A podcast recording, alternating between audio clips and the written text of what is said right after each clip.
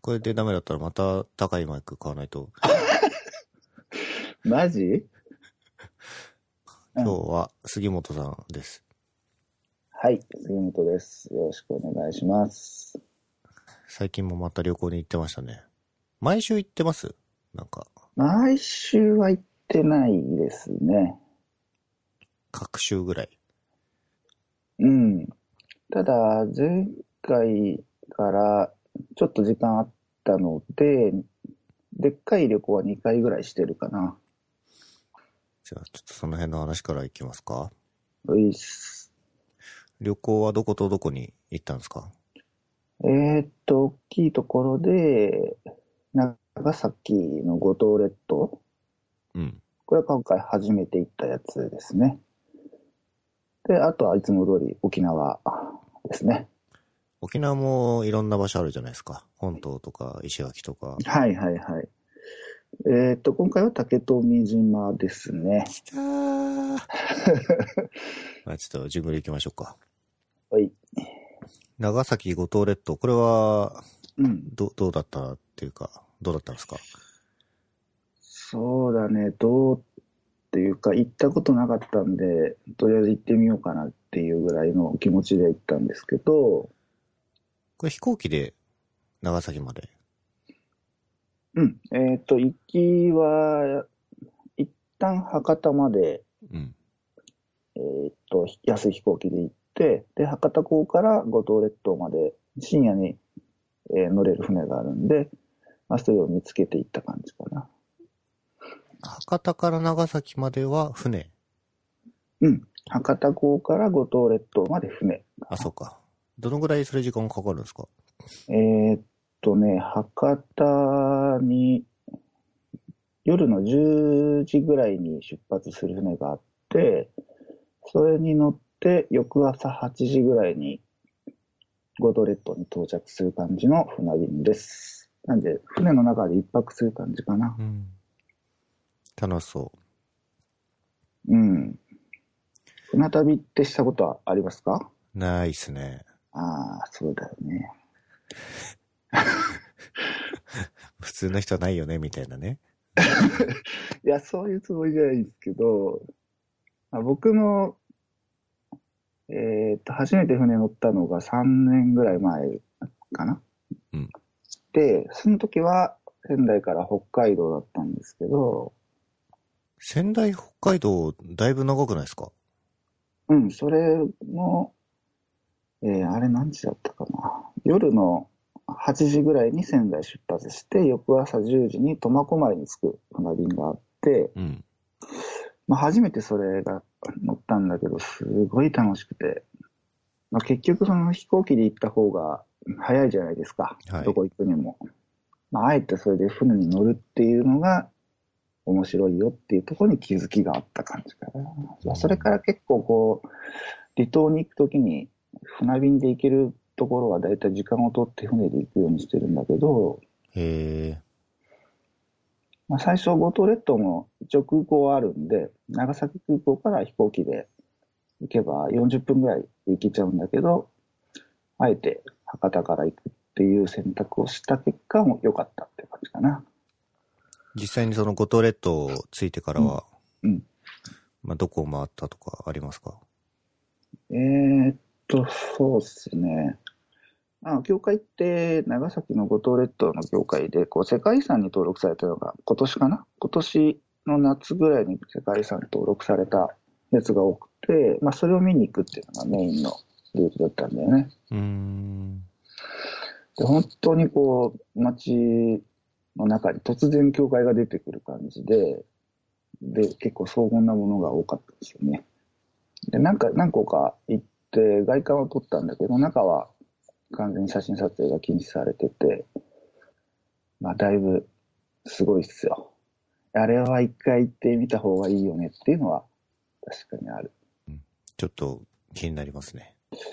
うん、まあガイドブックとかには多分特別に中の写真も載せられてたりするんだけど、実際行ってみると、だいぶまた違った感覚があるかなっていう感じかな。ちゃんとこう看板にあの、写真撮影禁止なんで、あなたの心のフィルムに焼き付いてくださいねっていうことはちゃんと書かれてますね。うんうん。うん。なんてそう、観光地じゃなくて、普通にこう、そこに住んでる人たちが使ってる教会なんで、例えば週末に行って、こう、ミサってあるじゃないですか。はい。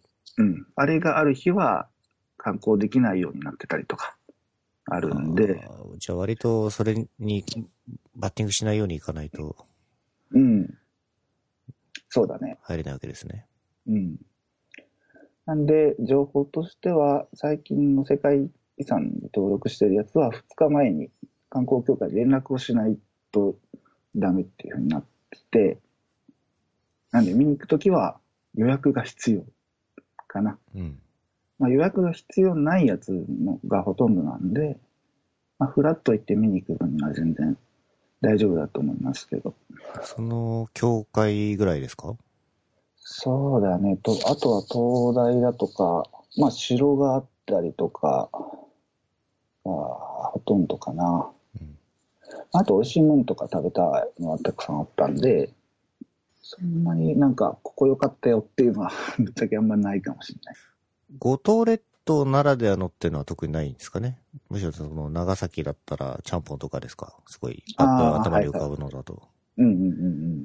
そういうのはあるんですかそうだね。料理はもう、もろもろ長崎と一緒だったかな。あんまりこう、特徴的な食べ物なんかあったかな。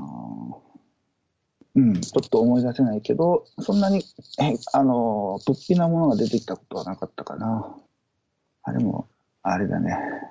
九州のこう、バッテンっていう方言がやっぱ、すごいいいよね。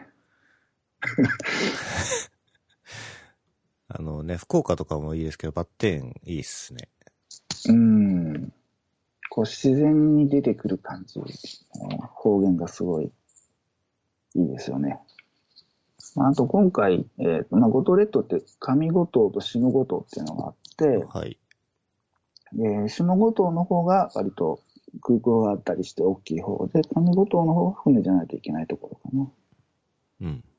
うん。それ合わせて五島列島っていうんですかうん、まあその上五島と下五島の間にもなんか小さい島たくさんあって、それも船で行けるんですけど、うん。多分その辺含めて五島列島っていうのかな。うん。うん。九州いいですね。旅行行くとしたら、九州の選択肢もありな気がする。うん。ありだね。今までこう、博多しか行ったことがなくて、こう、なんだろう、鹿児島とか、あっちの方も全然行ったことがなかったんで、うん。今回この五島列島だいたい1週間ぐらい行ってて、まあ、五島列島に行くか九州をぐるぐる回るか、すごい悩んだところもあって、まあ、今回は離島にしようかなってことで五島列島にしたんだけど、まあ、九州、いろんなところあるんで、多分行ってみたいところいっぱいあるよね。福岡行ったことあって、まあ、大分、熊本とか、その辺はある気がするんですけど、大分は温泉多分。あまあ、あと、あれですよ、沖縄。 ー今日、てか、杉本さんといえばそうですね。沖縄でしょうけど、実は竹富島行くのまだ3、4年ぶりぐらいで、全然行ってなかったんですよね。でこれ会、会社の人たちと行ったんだけど、まあ、仲のいい人たちと行って、まあ、竹富島に一泊するっていうのが割と、あんまりしないじゃないですか。はい、したことないです。すぐ石垣に行って帰ってこれるんでね。竹富島に一泊す、じゃあしてみようかっていうことで予定していて、だいぶ前から計画を立ててたんだけど、ちょうど行くときに台風が来てて、台風何号だったかな ?26 号かな。うん。ちょうど行く前週ぐらいに台風が発生しましたって言って、ね、行くしかないよねってことで、まあ行ったら、全然台風が避けたっていう、このちょっと進路図がないんだけど、本当に避けてる感じの進路図になってて、あの、高気圧おじさんだよね。 そうか、でも晴れてよかったですね。はい。それはもう、やっぱ晴れないと、ね、沖縄は楽しくないんで、じゃあ、あのーこのポッドキャストのアバターも、あのあーいあの、竹富島の西桟橋の様子を映した。あの、某 FM っていうことで写真を出してるんで、あ、ここだああー、これですね。ちょっとなんか僕のやつの方が映り良くないで すかはい。僕の、あの、カメラは古いんで、ロケーションだけね、合わせた感じで。うん。まあね、写真に収まらない良さがありますからね、あそこは。そうだね。猫もたくさんいて、うんあれ、西浜は、あれしかないんだよね。あの、さ桟橋っていうか、うん。コンドイビーチか。っていう方にすごい猫がたくさんいて、本当に人懐っこい猫が多いんで、猫好きにもおすすめできちゃうね。あれ宿は、石垣じゃなくて竹富に泊まったんですよね。うん、竹富のゲストハウスで一泊して、えー翌日は石垣の方で一泊したんだけど、あの、リンク貼ってあるんだけど、この、えー名前なんだっけな。三号橋。はい。うん。白穂っていうと、ちょうどターミナルと空港の間ぐらいなんだけど、まあ一棟貸しで一人3000円から。これね、すごい良くて、はい。えーっとね、Wi-Fi も全然問題なかったし、駐車場もあるし、で、こう一棟貸ししてみんな使って、なんか機材とか置いていくんで、こうバーベキューセットだとか、なんかあらゆるものが全部揃ってて、すごいこう、5LDK だから、何人ぐらいいけるんだろうね。一部屋二人でも10人ぐらいとかね。ん10人ぐらいは余裕だね。あれ、5名様価格より受けたのありますって書いてあるね、サイトには。4人だったんだけど、全然。 5名様から1万5千円。まあ、うん10人にいてもね、3万円ですからね。うん。い東京での高級ホテル一泊と変わんない。や、ほんとそうだね。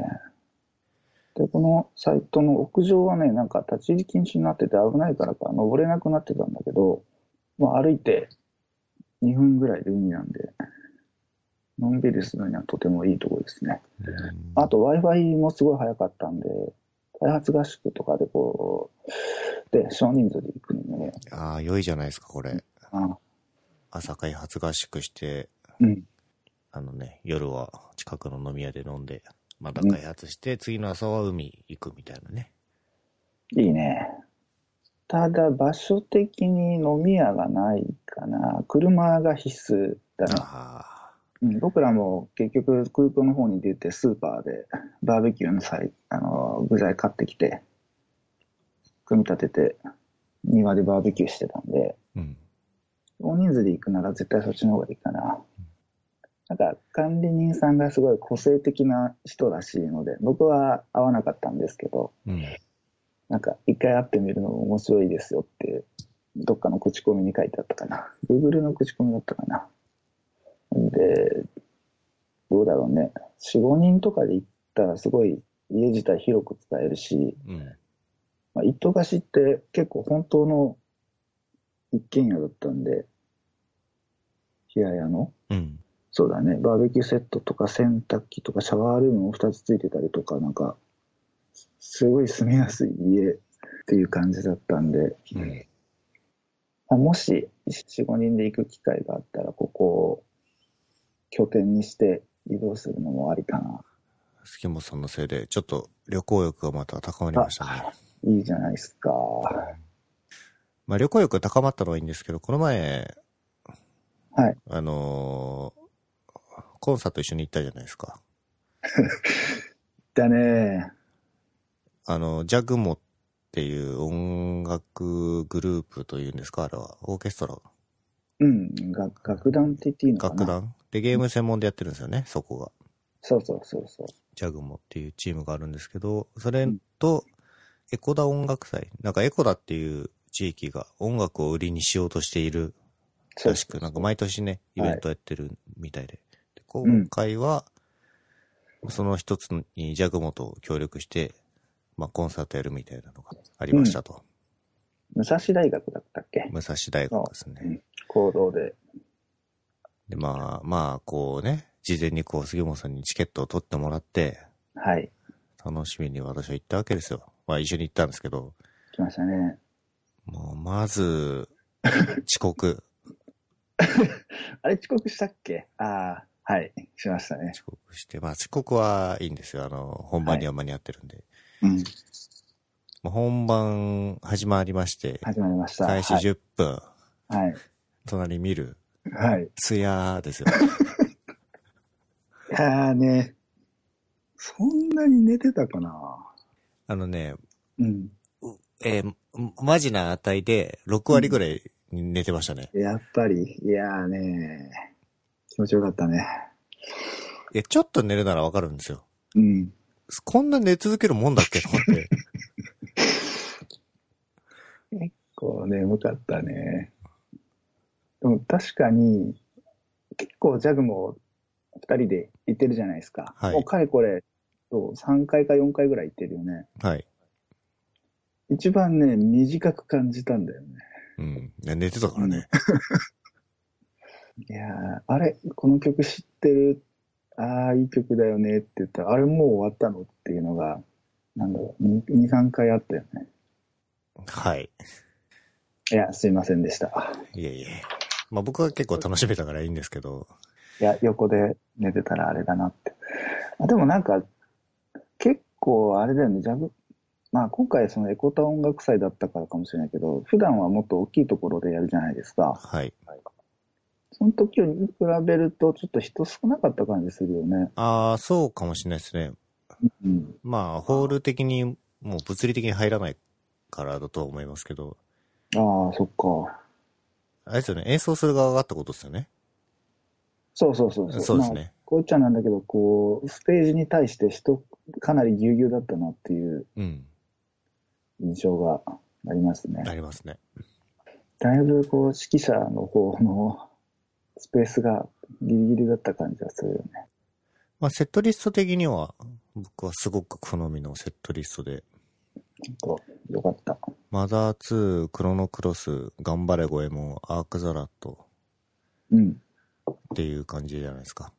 そうだね。まあ、僕のマックスは、マザー2だったんですけどあ。あまあ、毎回マザー2あたりやってくれるから嬉しいよね。そうですね、FF とかね。うん。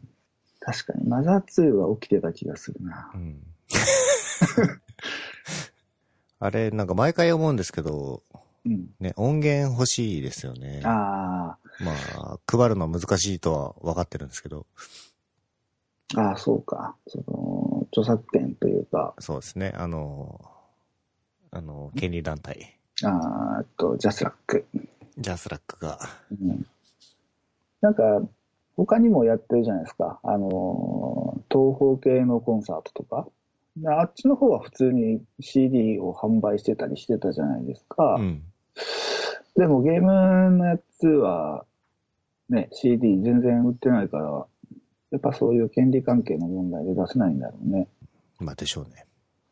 いやまあ確かに生で聞けばいいじゃんっていう話ではあるんですけど、家でも聞きたいよねっていうのはあるね。そうです。うん。まさに。わかります。まあちょっとこ、あとは、この、ポッドキャストでも何回か出してしまったんですけど、技術書店5に、はい。杉本さんが来てくれて、うん。あの、そうですね。本を買ってくれましたね。買いました。あれ、2冊も買ってくれたんでしたっけ買った買った。僕が、あの、ウェブコンポーネンツの本と、うん。開発の本を書いたんですけど、買いました。フィクション。フィクションズ。フィクション図か。はい。あれ、すごい面白かったですね。ありがとうございます。うん。いやあれを書くモチベーションってどうなんだろうちょっと聞いてみたかったんだけど。まあ、僕、そっちの本は3人で共同で書いたんですね。うん。で、大体全部で20、20ポエムぐらいあったんですけど、うん。僕が書いたのは、ごく一部分で、うん。まあ大体はその、一緒に書いた二人がやってくれたんですけど、うんうんうん。いや、あれはなんか、全部、ああ、うんうん、あるある、みたいな、こう、納得感の得られるものが多かったんで、面白かったですね。そうですね。なんか3人で書けそうなものがうん。あんまりこう見見当たらなかったのも一つあるんですけど、うん、うん、その3人は過去に同じプロジェクトで仕事してたことがあったうん。ので、ああ、そうなんだ。じゃあなんかその時のこととか、まあもちろんその時のことだだけじゃないんですけど、うん。普段その開発に関して考えてることを書いてみるか、みたいな。うーん。やったら、まあああいう仕上がりになりましたと。なるほあれ、Kindle 版でもあるんですよ。ど。ああ、そうなんだ。うーん。まああれは、フィクションは買って、外出てすぐ全部読んじゃった感じ。ウェブコンポーネンツはごめんなさい、まだ読んでないです。はい。まあ今回結構買ったかな。いや、そんなことはないか。他にも4冊か5冊ぐらい買って、もうなんか1万冊しかなくなっちゃったからもう買うのやめようと思ってやめちゃったんですけど、なんか出口の方ですごい試し読みできるブースだったじゃないですか。あ、そんなのがあったんですね。あ、そうか。反対側だといかないかな。なんか見本紙出すじゃないですか。なんか参加するときに。うん。うん、で、出口の方に、なんか、配布してる本がバーって並んでて、それをずっと読んでた感じかな。でも今回なんか会場すごい広くて、スペースあってよかったんじゃないですか。うん。そうですね。なんか毎年、毎年じゃないね。えっ、と、回を重ねるごとに人数が増えてて。今回は池袋のサンシャインでやったんですけど、次もあそこで、まあ、次はさすがにあそこだろうけど、次の次とかをまたね、考えないといけないかもとは言ってましたけど。へえ。今回は、やっぱりまた前回の人数を上回った感じだった。上回ってますね。前、だから、いえーと今日から数えると、前々回が6000人ぐらいで、前回、だから、5が1万人ぐらいなので、 1万人行ったんだ。あそれは、じゃあまた広い会場を探さないといけなくなることがいつか来るかもしれないと。そうですね。あーいや、本当運営の人たちには頭上がらないですね。ああいうのそうですね。相当だと思いますね、あれ。うん、大変そうだと思いました。だ今回、あ池袋だったんで、まあ、ついでにバーに寄ったわけなんですけど、はい。知ってますかバームーンウォーク。ムーンウォーク、うん。知らないっす。あの映画で「夜は短し歩けよ乙女」っていう映画が映画とかアニメかアニメの映画があるんですけど、まあ、その舞台になってるバーこれ本当は京都にもお店があって、うん。まあ、それ池袋結構支店があって東京にも何店舗かあるんですけど、まあ、そこちょうど池袋だし行ってみようかということで友達と行ってきたんですねうん。でカクテルがなんか200円とか300円で飲めちゃうんですよおー、安い。なんか全編200円って書いてありますね。うん。あの、なんか特別なお酒がどうとかじゃなくて、メニューにバーって載ってるやつを、ひたすら頼んで、好きなだけ飲んで帰るってやつで、二人で結構飲ん飲んだなと思ったけど、確か3000円ぐらいだった気がするんで、うん。まあ池袋行った時には、おすすめしたいとこですね。 200円って、大丈夫なんですかこれ、原価じゃないですか。で200円だからっていうわけじゃないんだけど、全然、その、美味しくないわけじゃなくて、うん。本当にちゃんとしたカクテルが出てきますね。うん。まあそのね、本当のバーとかで作ってるカクテルの作り方と比べるとどうなのってのはもちろんあるんですけど、全然美味しいお酒をいただきましたよ。これ池袋に確か2店舗ぐらいあるんで、他にもあるんですよ、お店が。えっ、と、駅前店と東口店。あ、そうそうそうそう。あと渋谷か新宿にも確かあったはず。ああ、宮益坂ですね。宮益坂にあるらしいですよ。あとあれだな。ゲームかな。ゲーム、あの、じゃ、それこそジャグモに行った時におすすめしたんでしたっけペルソナシリーズって。ああ、そうそう。ペルソナシリーズはやったことがないよねって話で、おすすめを聞いたら、ペルソナシリーズやってくださいよと。うん。まだやってないです。やってないですか。うん、ダウンロードまではした。なんで、購入まではしてあるんだけど、起動してない。そうか。私は一方でお勧めされたあのアンダーテールを始めて、うん。す進めてますよ。まあ、なんか、ちらっとプレイ動画を見たけど、やっぱマザー好きな人には、ハマるんじゃないかなとは思ってるんだうけんど、ほぼマザーですね、あれ。 なんか会話の出方とか、そういうのがマザーっぽいよね。ですね。うん。まあ、あと音楽もいいって言ってるし、確かジャグモもアンダーテールのコンサートやってたよね。へえ。それは知らなんだ。うん。なんか、まだ途中というかまだ序盤の方だと思うんですけど、うん。もうラストは超良いらしくて、えー、結構楽しみですね。ああえてこう、ネタバレをとか攻略を見ずにやってる感じ。そうですね。うん。見ると面白くないので。いや、クリアしたら感想を教えてください。僕も、それで、やるかやらないか。はい。あれ、プレステ4は買ったんですよね。はい、買いました。はい。アンダーテール何でやってるのプレステ4ですね。ああ、プレステ4か。ね、ダウンロードしてやってます。プレステ4っておすすめが欲しいんですよね。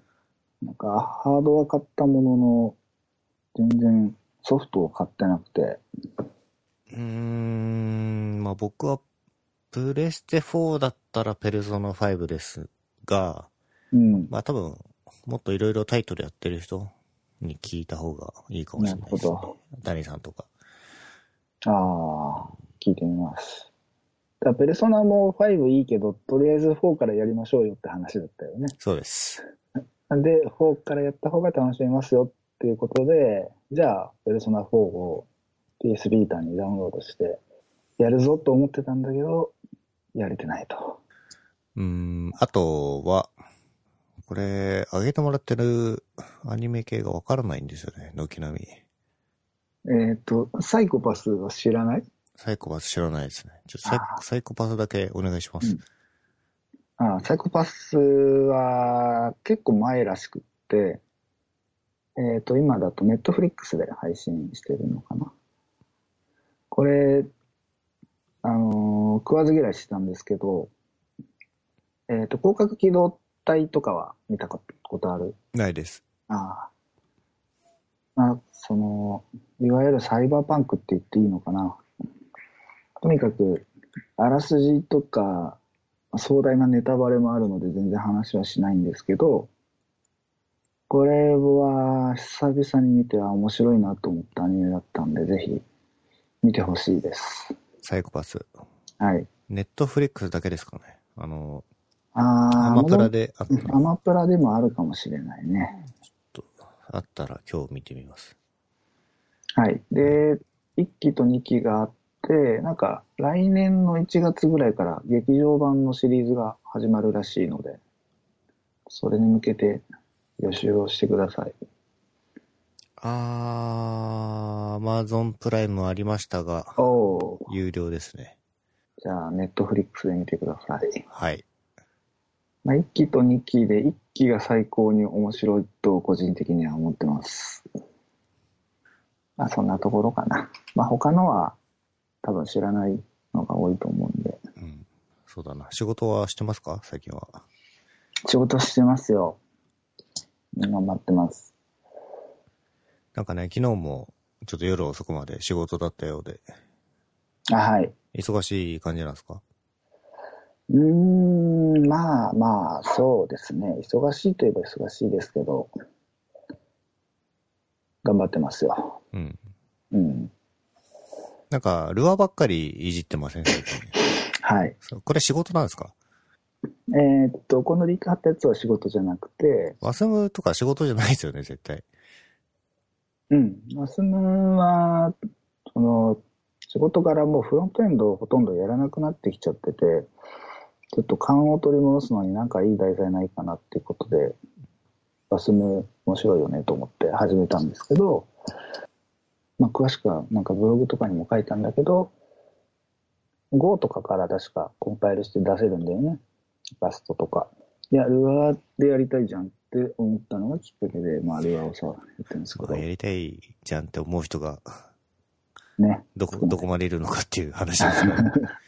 丸青を使って、ワースムを吐くようにしたと。うん。まあ、完全にお遊びですけどね。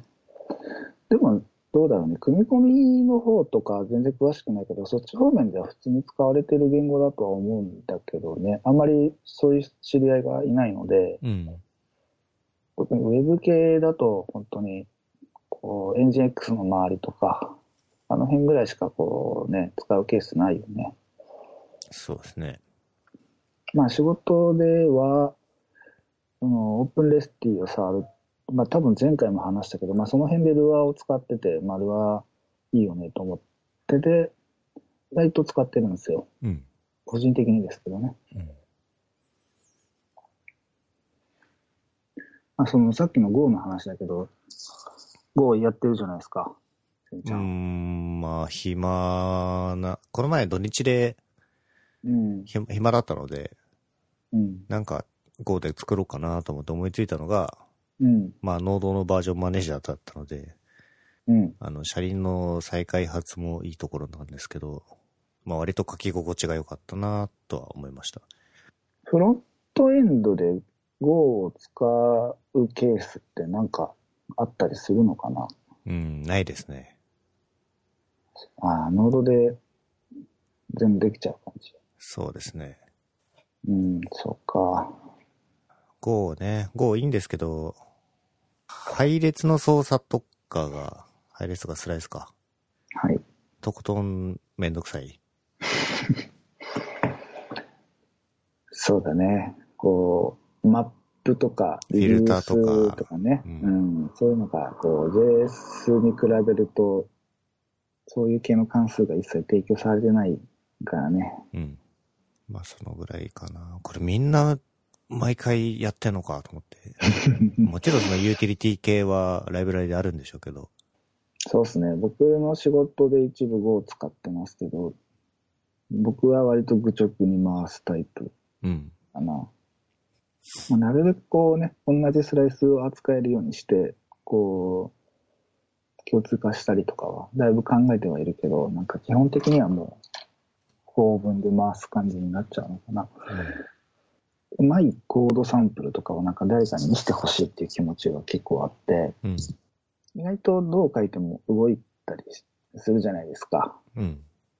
あとフォーマットもかけてくれるんで、なんか、吉野にかけてる感がすごい出るんだけど、上手い人から見たらどうなんだろうっていうのは、こう、常々思ってるところがあって、うん。でなんか、Go を仕事でやり始めたのかなと思ってたんで、うん。そういうわけではなかったですね。ああ、どうだろうね。Go ってだいぶこう、市民権を得てる言語だと、個人的には思ってて、はい。うん。ルアーよりはね、そうですね。もう別にルアーをディスってるわけじゃなくて、ルアーすごい好きなんですけど、うん。まあ今やるならなんか Go を示したい気持ちはありますね。まあ Go をやる派とラストやる派で結構なんか分かれそうな気はしてるんですけど。ラスト派っているんですか今。まあ、い少数いるのは分かってるんですけど、あんまり実現場に突っ込んだ例って聞かないような気がしますけど。僕の周りには少なくともいないですね。確か最近あの、ドワンゴさんがなんか分散ストレッチシステムをオープンソース化してたじゃないですか。へえ、それ知らない。あれ確か。ラストで書いてるみたいな話を聞いたことがおありますね。まあそういうなんかシステムプログラミングには向いてる言語なのかなとは。うけど、全然僕、触り、ハローワールドとかチュートリアルぐらいしかやってないから、全然いい悪いも全然判断できないんで、なんとも言えないですけどね。まあなんか C を今からやるぐらいだったら、ラストか GO っていう感じなんでしょあうあ、ね。まさにそうだね。まあ、今回このルアーを忘れにするやつちょっと C 書いたんですけど、難しい。難しいって。 C だけね。難しいよね。うん。うん難しいプラプラではなかったんだけど、はい。結局、まあ、C の、その、えーっと、EM?EM スクリプトってんだっけまああれにかませる C を生成するんだけど、結局、生成するのを最初ルアーで書いてたんだけど、Python に書き換えて、 うん。なんかルアー関係なくねみたいな話になっちゃったんだけど、まあ、その中で C のこう、コードをちょくちょく書くわけですよ。うん。難しいっすよね。こう、メモリがダメだとか、ちょっと強い人たちに叩かれそうだから、あんま C のことはうん喋らないようにしようかな。まあそんなこんなで、ルアーってだいぶこう C との結合するインターフェースがすごいよく、よくできてるんじゃなくて提供されてて、ルアーから C の関数叩いたり、C からルアーの関数コールしたりとかっていうのが割と比較的簡単にできる。うん。ので、まあ Go とかだとその、あれじゃないですか。言語レベルでその WASP も書けるようにしないといけなかったりとか。まあラストとかもそうなのかな。ルアーだとその、じゃあ C でやりゃいいじゃんっていうことで。まあ参考実装も確か WASM ルアーってやつがあったんで、まあそれを参考に作った感じかな。うん。ちょっとこれ、ど今度どっかで話をする予定なんで、LT で。おそれはもう喋る場所決まってますあ、うん、決まっ、あ決まってるというか、応募はして、まだ確定はしてないんですけど、あれ、どこですか勉強会。わあ、名古屋だあ、ね。名古屋か。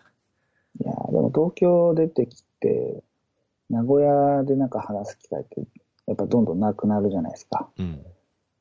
えっ、と、あれか、フロントレンド名古屋をやった時に、一回みんなで行って、わーって喋って、みたいなことをしたけど、まあ、それ以来喋ってないし、あんま帰ってないし、いいかなと思って。うん。そういうのもいいですね。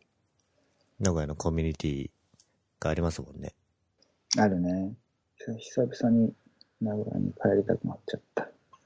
その発表も頑張ってください。ありがとうございます。頑張ります。資料が公開されたら楽しみにしてますんで。あ、はい。わかりました。はい。それでは今日はこんなところで。はい。大丈夫です。えっ、ー、と、スキモさんでした。はい。ありがとうございました。ありがとうございました。